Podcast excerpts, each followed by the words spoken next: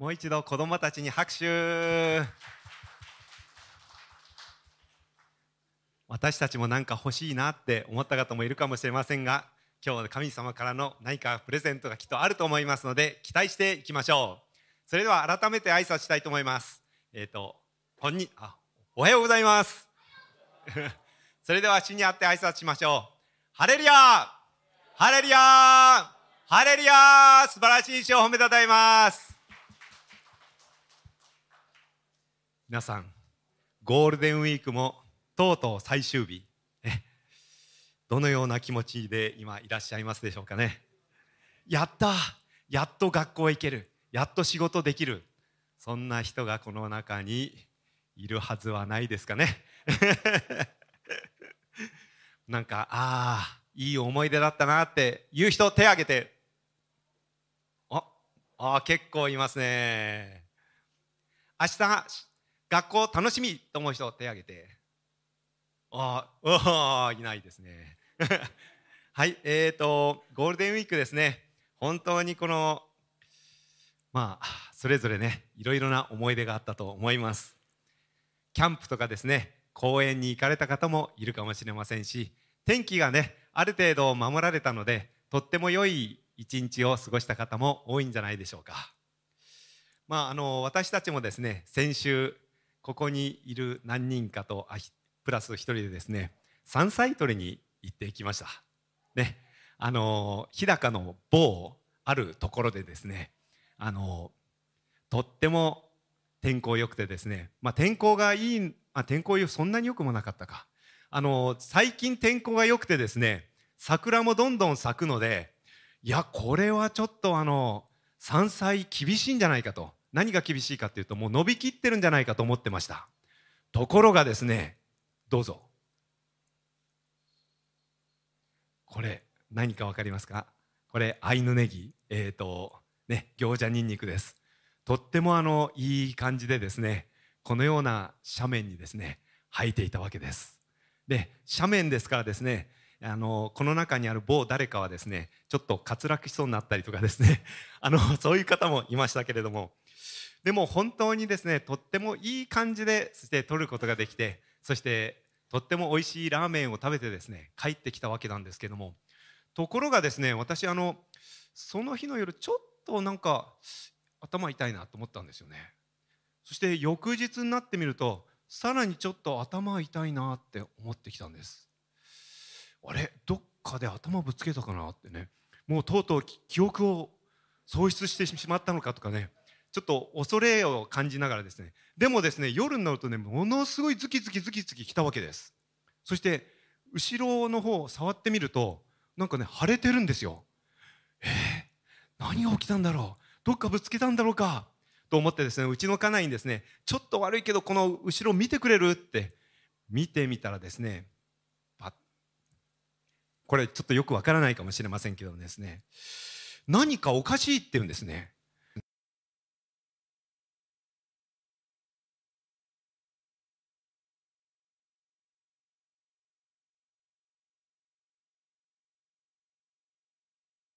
私あの帽子かぶってなくてですね。でも帽子かぶっていつもないんですけれども何かですね本当にズキズキしたのでこの何かなと思ったらこれでした。そしてかつですねこれかなり入ってたんですよ。でうちの家内にですね取ってくれって言ってですね。であのネットの情報だとあの塩をまくとなんかこう出てくるみたいなこと書いてあったのであの100%取れますって書いてあったんですけども塩をこうやってやってもですね全然ダメでした。ネット情報はあんまり当てになりませんけども。でもそれでもうしょうがないので悪いけど取ってくれっていうことでですねうちの家内に取ってもらおうとしたんですけども「主よ主よう」ってですね祈ってるんですよ。私ですね祈らないでいいから真剣に取ってくれって思ったんですよね。っていうのはなぜかっていうと実はあのこの頭を残すと大変なんですこれ。あの体だけ取っちゃうとあと残っていろいろあるわけです。ですから頼む祈らなくていいからちょっとグッと押し込んでピッと取ってくれって言ったんですけどねぐーっと取ってピッてなってあの頭残りましたね。それで、えーと、ただ頭残ったんですけども痛みがなくなってきたんですよ。あやっぱり生きてたんだなって彼は。ですごいゴソゴソしてやっぱり深く入ってたんですよ。ところがそれでちょっと良くなったんですけども翌日あのね皮膚科に行って切って取って縫ってもらいましたけどもあのそんなにねあとは分かってないと思いますけれども。でもですねバカにできないなと思いました。頭の痛み。でもですねこの頭の痛みもですねいろいろな種類があると思います。もうある頭の痛みだったらですねものすごい激しい痛みが起こったと同時に何か後遺症が残るとかですね。実は恐ろしい頭痛もあるわけです。今日はですね実はこのとんでもない病気にかかって寝たきりになった人この人の実話を共に学んでみたいと思います。それでは聖書の箇所をお願いします。はい。それではですね一節ずつ読みたいと思います。私は一節読みますか？皆さん二節。こういう交互に読みたいと思います。それでは読みます。イエスは船に乗って湖を渡り自分の町に帰られた。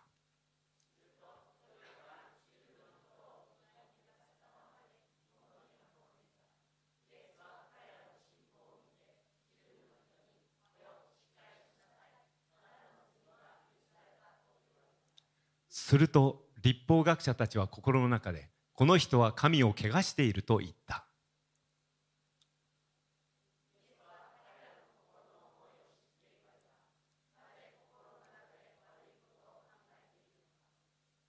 あなたの罪は許されたというのと起きて歩けというのとどちらが優しいか。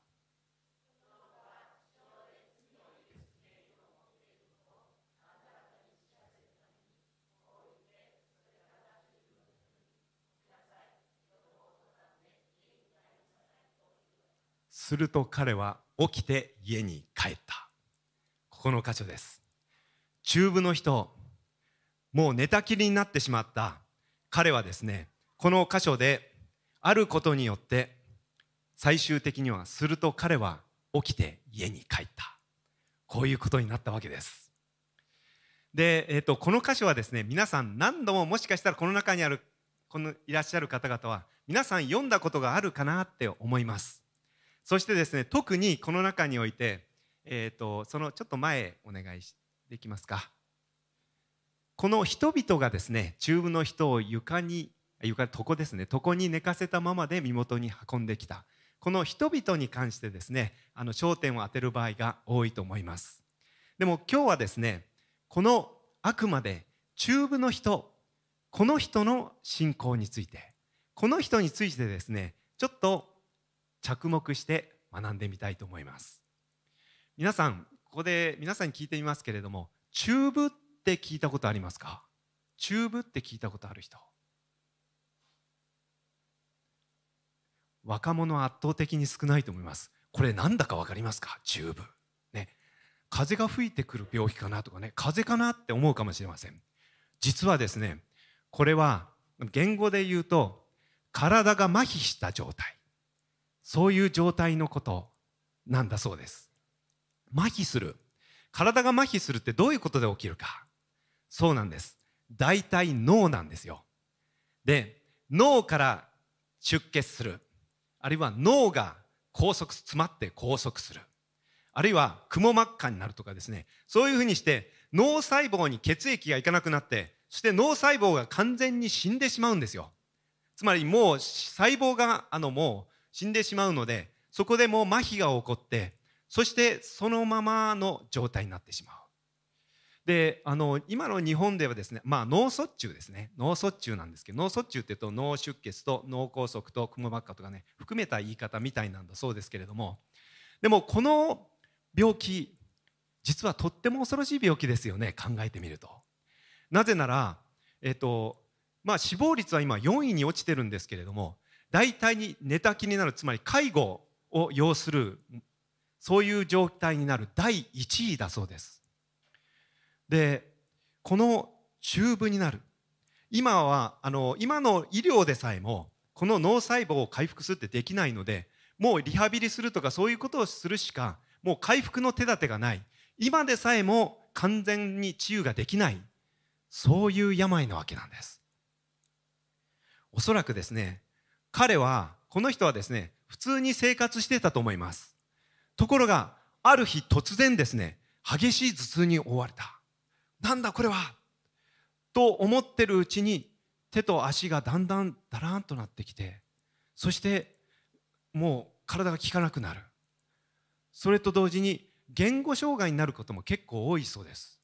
それでですねもうあの周りの人は何したんだって言っても何も言うことができないような状態。そして最終的にはトイレも自分で行けない。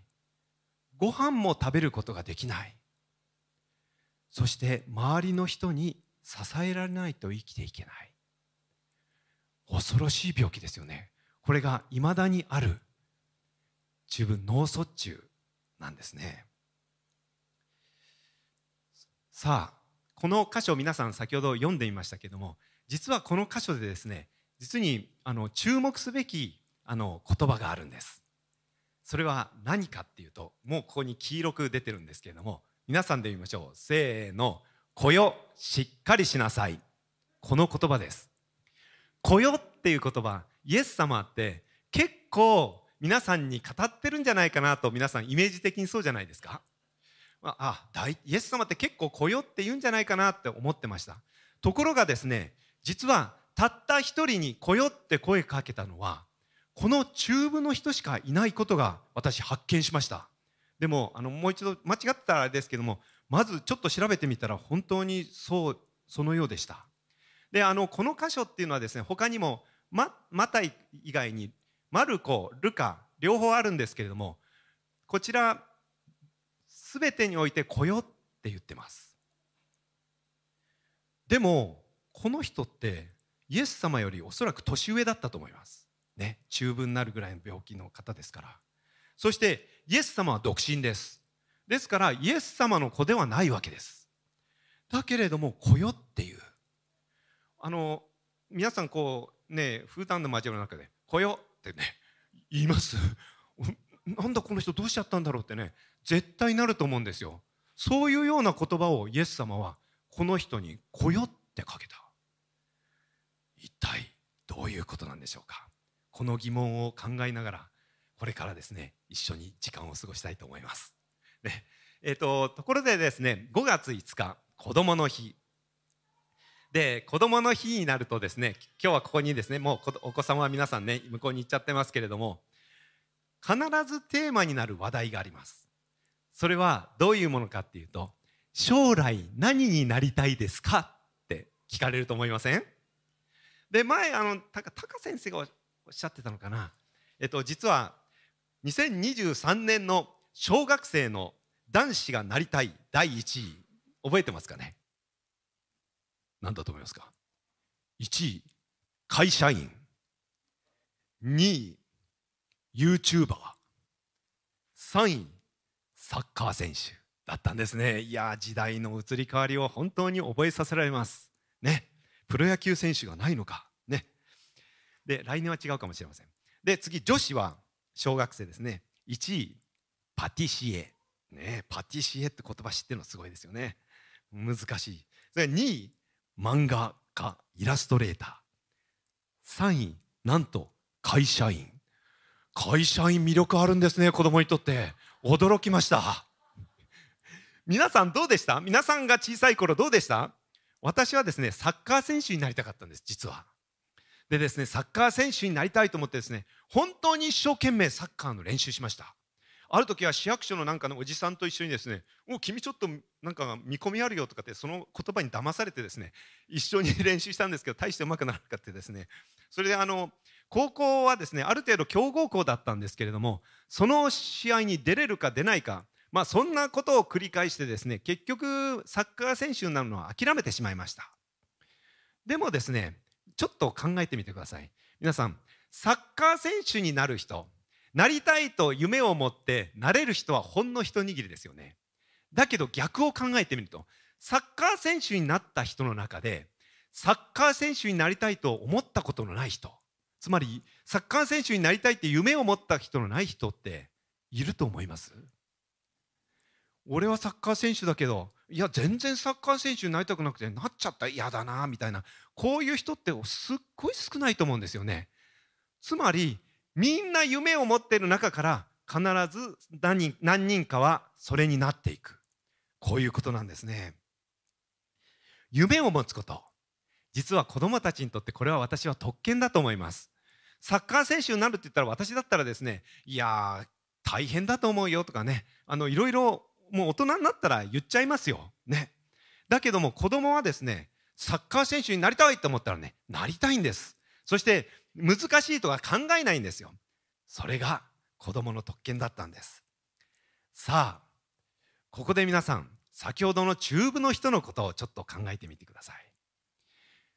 中部の人はですね私来よって言われたこの中部の人に対しておそらくこうだと思ったんです。この人も夢を持った。どういう夢だと思いますか？中部脳卒中が完全に癒される。これってですね本当に馬鹿げた夢そのような夢のレベルなんですよね。今の医療でさえ無理な完全回復は。だけれども彼は私は夢を持ったと思うんです。この中部の病完全に回復して良くなる。そういう夢を持った。だから子供を来ようって言われたんじゃないかな。私は一瞬そう思ったわけです。でもですね夢を見ただけではそれは実現するものではありません。大谷翔平さんもそう言いましたね。夢を持つだけなく彼は実際的にいろいろなプロレスプロセスですね。プロセスをいろいろ書いていきながらそれを日々実行しながら目標に行った。彼は WBC 優勝までですね本当にその夢を叶えたわけですよね。つまり夢を叶えるには夢を持つことだけでなくてもちろん夢を持つ方は大切です。でもそのプロセスが必要になるわけです。じゃあこの中部の人病気が完全に癒される。どういうプロセスを踏むんでしょうか？ね。病院に行く。お医者さんのところに行く。ところが当時でも今でも完全に回復することはできません。つまり彼の夢通りにはならないわけです。さあそこで彼は私はこう考えたと推測するんです。皆さん例えばこのですね、えー、と生産式のこの台がパカッと割れちゃったとします。さあどうしますか、まあ、ある程度上手い人にねピッピッてつけるかもしれませんけれども根本的に良くなるためにはこれを完全に作った人のとこ持って行ってきちっと直してもらう。それが一番安心です。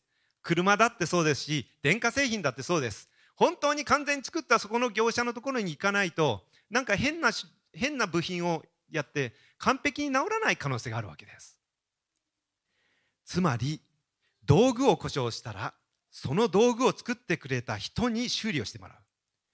じゃあ自分の体はどうか。自分の体を修理するためにはこの自分の体を作ってきた人に修理してもらうのが一番じゃないでしょうか。彼はおそらくそう考えたんじゃないかな。分かりやすく言うとイエス様っていう方は実は人間を作ったエンジニア。そして体が故障したある部分が故障したならばそれを故障を直すプロだ。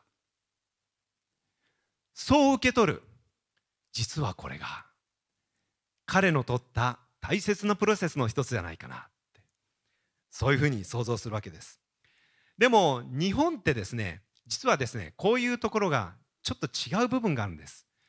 大体クリスチャンもそうかもしれないんですけども日本っていう国はですね信じる心信心が大切だと言われるそういう文化に育っています。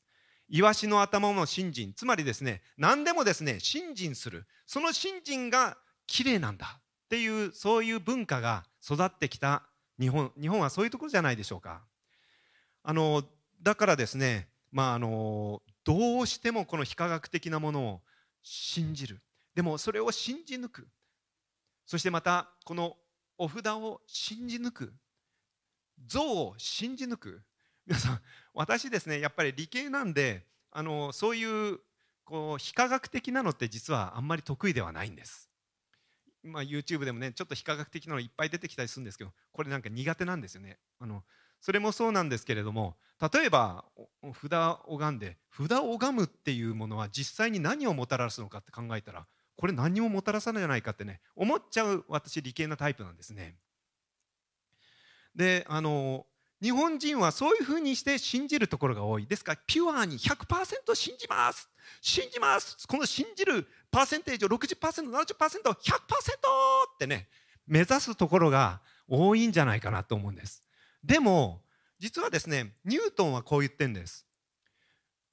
太陽も惑星この全ての体系はまさしく思考の存在つまり神の存在によって生じているものでなければ他にありえようがない。他にないって言ってるんですね。この存在このこの地上にあるこのもの宇宙も含めてありとあらゆる存在この存在を統治している。それが思考の神だ。この神は永遠のそして無限で絶対的で完全な存在だ。と彼は言ったんです。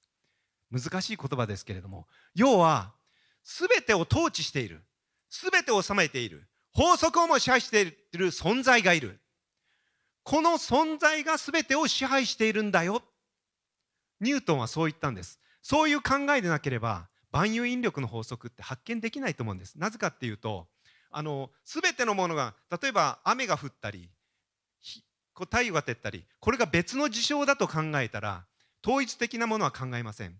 でも雨が降るのも太陽が昇るのもこの全ての中においてすべを収めている存在がいるとしたならばどうやってそれを存在させているのかって考える。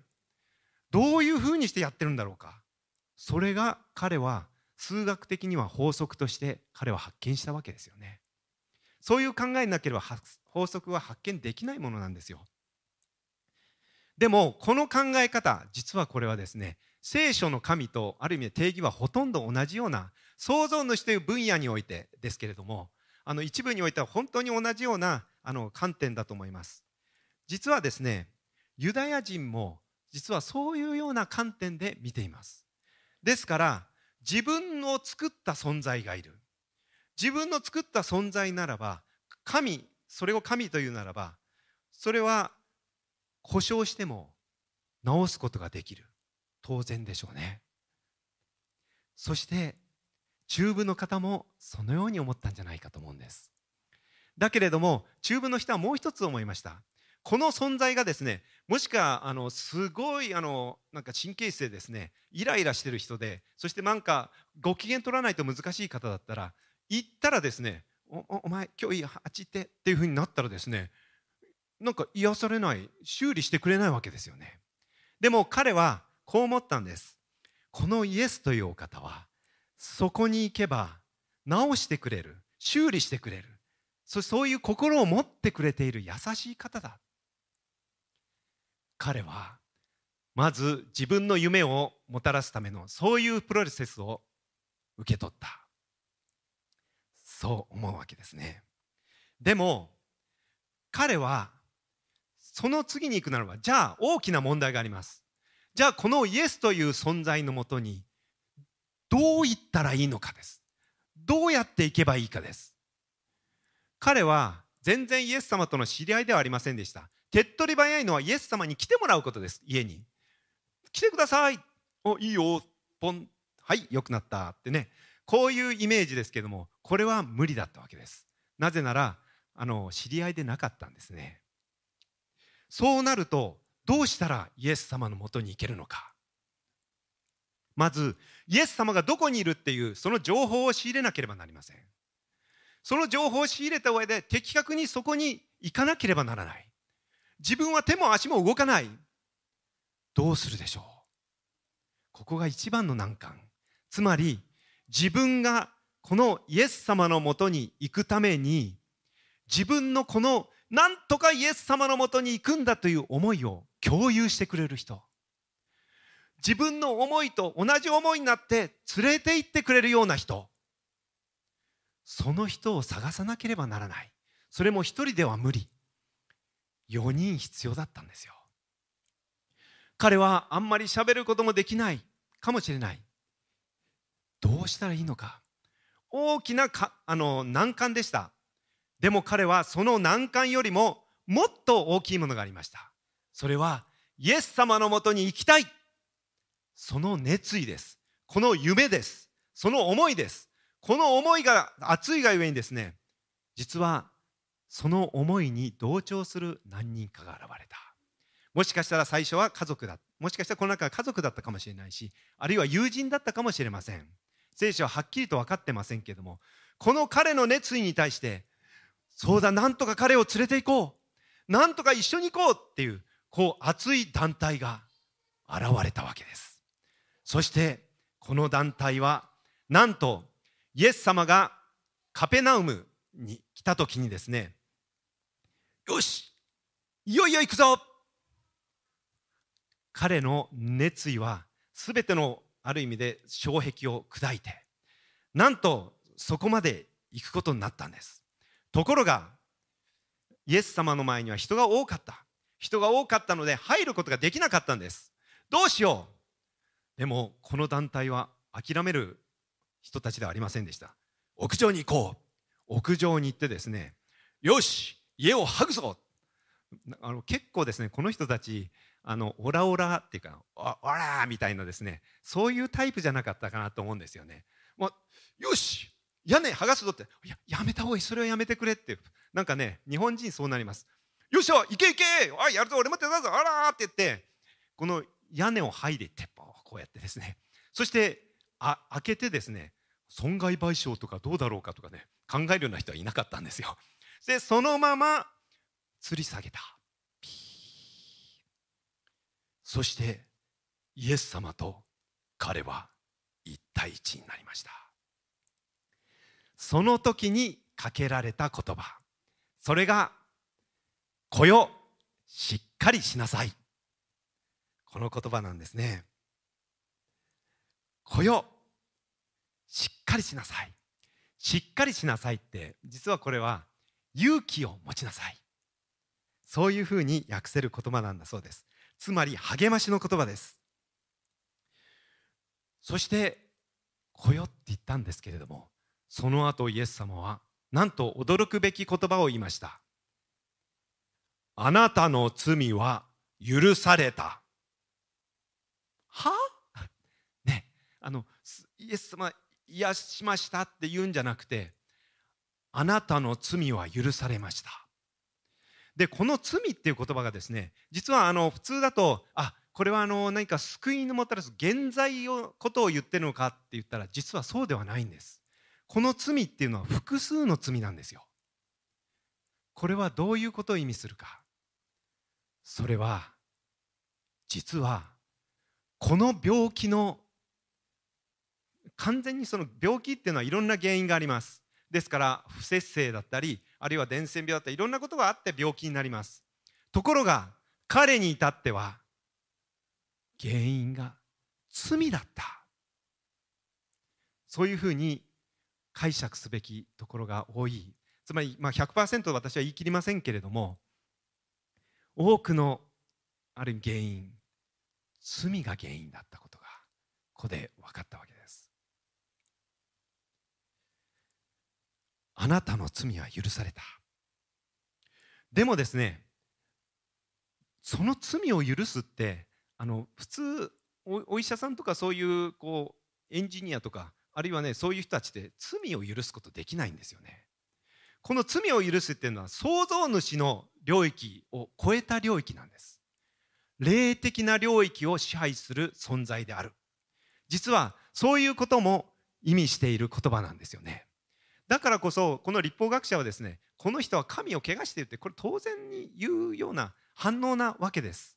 ところが次お願いします。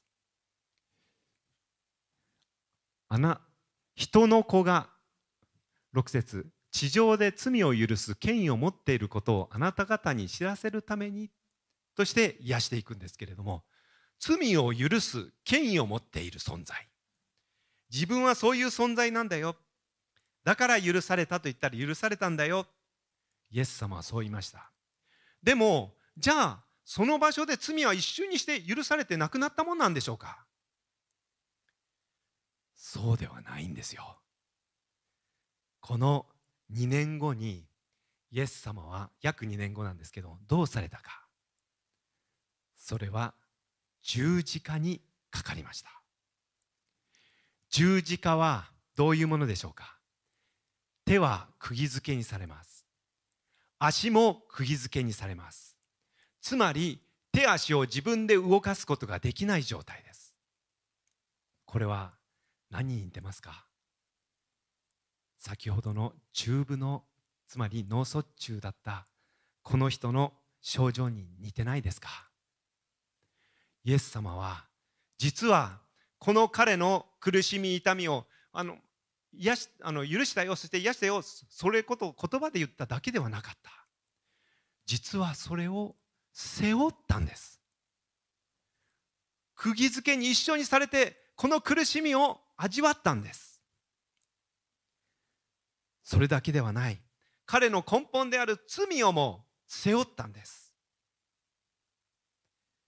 そして完全なる贖いとしてイエス様は罪人として病人として死なれました。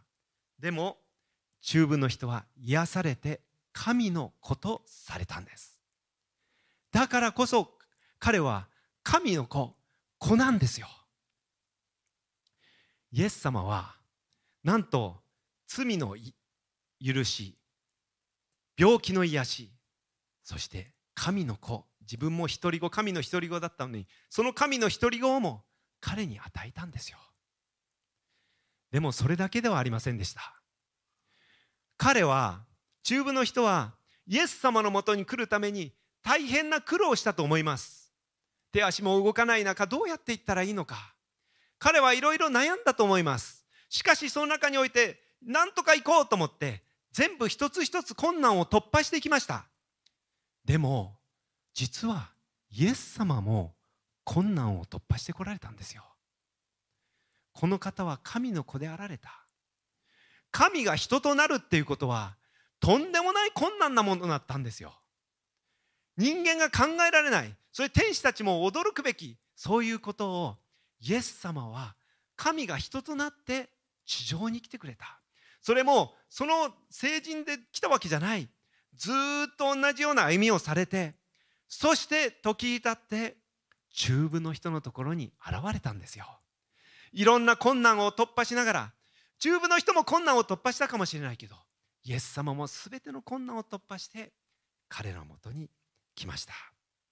そして中部の人を癒しそして解放する素晴らしい技を表されたんです。あの私ですね実はあの4日と5日なんですけれども桜を見に静内とですね 浦川に行ってきました。ところがご存知のようにもう散ってました。ね。あの桜は散ってましてですね結構葉桜になってましたけどもでもとってもねあのいいところもありました。で本当にああ感謝だなと思いながらあの、まあ、1泊2日旅行してきたんですけれどもところがですね私ちょっとですね浦川っていうと寄りたいとこがあったんです。どこかっていうと前も言ったかもしれません。赤心社。ってねあの赤い心の社っていうとこなんですけど赤心社っていうとこが実はあります。これはですねどういうところかと言いますと明治時代にですねピューリタンの本当にアメリカアメリカに行ってピューリタンがアメリカに行ってアメリカを開拓したように我々もあの本当にイエス様を信じたクリスチャンたちがですね北海道で開拓しよう。この夢を持った人たち。この夢を持った人たちがですね株をいろいろ集めてですねそして本当に人を募ってそしてこの浦川に来たわけです。でえっ、ー、とまあ実際来てみるとですね実は大変だったそうです。最初にまず来たんですけど暴風雨でですね全部農機具とか全てが流されちゃって全部なくなっちゃったそうです。そして、えーと、腸チフスがそこで流行っちゃったみたいで結構バタバタみんな倒れていった。そして例外になったりそしてバッタの被害もあったりしてもう最初の年度はですねもう全然何も取れない状態。それが何年かも続くようなですねものすごい大変なことを経験してきたみたいなんですね。そして開拓民の人もですね逃げちゃったりとかもうそんな状態があってもう本当に苦渋に満ちた最初だったと思います。でこの赤新社もですねこの初代の社長社長とそれから後の後の副社長はですねもうあの日高のですね開拓の偉人ということでですね結構歴史に載るような人なんですけれどもまあクリスチャンの人なんですけどもですね。でもあのこの人たちですね本当にこの雨露雨しのぎながらですねそして教会を立て上げながらそして礼拝をしながらそうやって開拓を進めていった。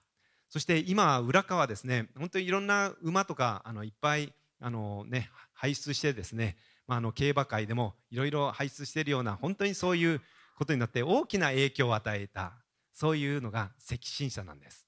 それが実はですね最近までもずっと残ってきてたんですよ。でえっ、ー、とまああの前あのキャンプに行った時ですね子供が小さい時にそこのそこの教会で礼拝をしたこともありました。そしてうちの子ですね下の子はあの大学のあの卒業論文にですねそこをテーマにしてですね卒論したんですよ。ですからあのそこの教会に泊まらせてもらったりとかしてちょっとお世話になったんですね。でもですね実は、えーと、今から4年前にですね新聞見たらですね赤新社火事って言ってですね実はあの赤新社でも古い建物だったんですよ。まあちょっとまあ大きめだったんですけども火事って見てですねうわーって思ったんです。なんかあの電気系統ので火事になって火災になってですね燃えちゃったみたいなんですよね。私それ見てわあ赤新社大丈夫かな？って。なんとなく経営細々とやってた感じのおあのおじいさんのあ言っちゃなんですね。あの年配の方の社長でですね細々とやってた感じがしたんですよ大丈夫かな？って思いました。でさらにですねコロナがあるわけじゃないですか。コロナのいろんな問題うわーもうこれ赤新社ダメになってないかな？ってね私ねすごい不安だったんです。ですから恐る恐るとですねこの裏側を通っていったらですねそしてパッと見たらですね新しい建物が建ってたんですね。赤新社お赤新社あった！でもねちょっと小さかったんですけどもそれでですねちょっと赤新社ね覗いてみたんですよ。なんかちょっと入りにくいなと思うのが覗いてみたら雑貨が売ってました。でですねあああんまり言わない、はい。えっと、雑貨売っててですねそしてこの社員の人があのいたので「あの赤新社あの火事あったみたいですけど大丈夫でした?」ってですね4年前のこと私聞いてみたんですねそしたらあの「いや全焼しちゃったんですよね大変でした」って言ってたんですけどあの後ろに社長いますとかって言ってですね私昔社長に会ったことあるんですけどもまあもう覚えてないと思うんですがそれで社長とですねちょっとお話ししたんですよ「いや赤新社あの火事になったようですけど大丈夫でした?」全焼しましたけれども全部保険金で賄うことができて借金なしで建てました。ってですね 言ってました。細々とやってるけれどもなんとかやってますよ。ってねあの言ってました。私ですねすごい励まされたんですよ。あの明治の時代から今に至るまでって言ったらいろんなことが起きたわけじゃないですか。戦争もありそしてさまざまな物価高騰やまたオイルショックやまた本当に最近に至ってはいろんなニーズも変わってきている。そういう中で多額経営したとしても限界があるわけですよ。そしてさらにこの火事が起きて全焼しちゃってそしてコロナになっちゃっていやもうどうなってるんだろう。しかし淡々と淡々と全てを乗り越えて今に至っている。でもこれはですねあの本当にこの多くの方々のあの先人たちの100年前の本当にこのクリスチャンたちのですね熱い祈りと熱い本当にいろんな問題の中でもう泣いた人もいたでしょう。困難が次々と寄ってきてもうやめたと思った人も何人かいたかもしれない。でも一つ一つを乗り越えてそして今に至っている。これは乗り越えるために全てを背負われたお方。イエス様がおられたからではないでしょうか。赤新者がいる中においてまだいまだにあの浦川ってあんなところになんでこんなたくさんね綺麗なものを建ってるのかなって思うんですけれども本当にまだまだ大きな祝福をですね与えてるんですよ。私たちも本当にどうでしょうか。いろいろな問題があるかもしれない。でもまず子供たち。夢を持つべきです。それは自分の思うべきことよりも神様がその夢を与えてくれると思います。でもその夢を成し遂げるためにはいろんな困難が出てくることもあるでしょう。彼は手足が動かなかったんですよ。その問題の中においてこんな状態の中でなぜ諦めなかったんだろうか。それを一つ一つ突破していった。彼はそういう中においてイエス様のもとに来るそのことの思いのゆえにその思いが強いがゆえに全ての問題を超えていったわけです。でもイエス様はもっと熱い思いでこの全ての問題全ての状況人間の罪イエス様はどんな問題をどれだけ見たかもわからない。でもそれを全部打ち破るために全ての困難を打ち破って3日目によみがえった。これが私たちの主ではないでしょうか。それではピアノを弾きましょう。もうピアノ弾く前に終わっちゃいそうですけども。でもですね多くの人にですね ごめんなさい。もうすぐ終わっちゃうねもう完全に終わっちゃいますけど。えっと皆さん祝福を与える人になりましょう。いやそのように召されています。この方は本物ですから。あの変な宗教とかそういうのじゃないですから。本物ですから。歴史もあの赤新者も証ししてるんですよ。ですから大丈夫です。今どんなにもし年齢の問題病気の問題経済的な問題コロナの問題またさまざまなネットがのなんだとかの問題まあ、あのよく分かりませんけどあのそういう問題とかイエス様の十字架の前には問題でしょうか。目を閉じましょう。夢を見ましょう。そして主の前に出ましょう。皆さんは何を今願ってますか？困難ばっかり見て無理だと思ってますか？無理だと思ったことを成し遂げてくれた方それがイエス様ではないでしょうか？死を打ち破られて3日目によみがえった方この方がイエス様ではないでしょうか？これが私たちの主であり皆さんは神の子です。イエス様を信じるならばならば子供らしくそして問題を見ないで、まあ、問題は適切に処理する必要ありますよ。でも問題をに押しつぶされないでさらにそのビジョンを持って進んでいくものとなりたいと思います。それでは一言お祈りします。ハレルヤ愛するイエス様感謝します。困難な時代だ。みんな言います。黙示録の時代大変だって言います。でも大変なことを全て経験し分かってらっしゃるのはあなたです。そのあなたは全て打ち破り3日目によみがえったお方です。そのあなたにあってこのカナンプレイチャーチも夢を見ました。カナンの地の獲得です。この境町が変わることこれは大きな夢です。これはどんどん与えてどんどん深くなっていけ扉が開かれていく夢です。主よこれをさらにあなたの御心のうちに前進させてくださるとともに一人一人に与えていらっしゃる神様の本当にビジョンをどうか広げてその宮沢らしい導いてくださることをよろしくお願いいたします。主は十字架にかかり死にておもらい3日目によみがえり死を打ち破ったお方であることを感謝しこの方が主であることを信じ感謝してイエス様の皆によってお祈りいたします。アメン。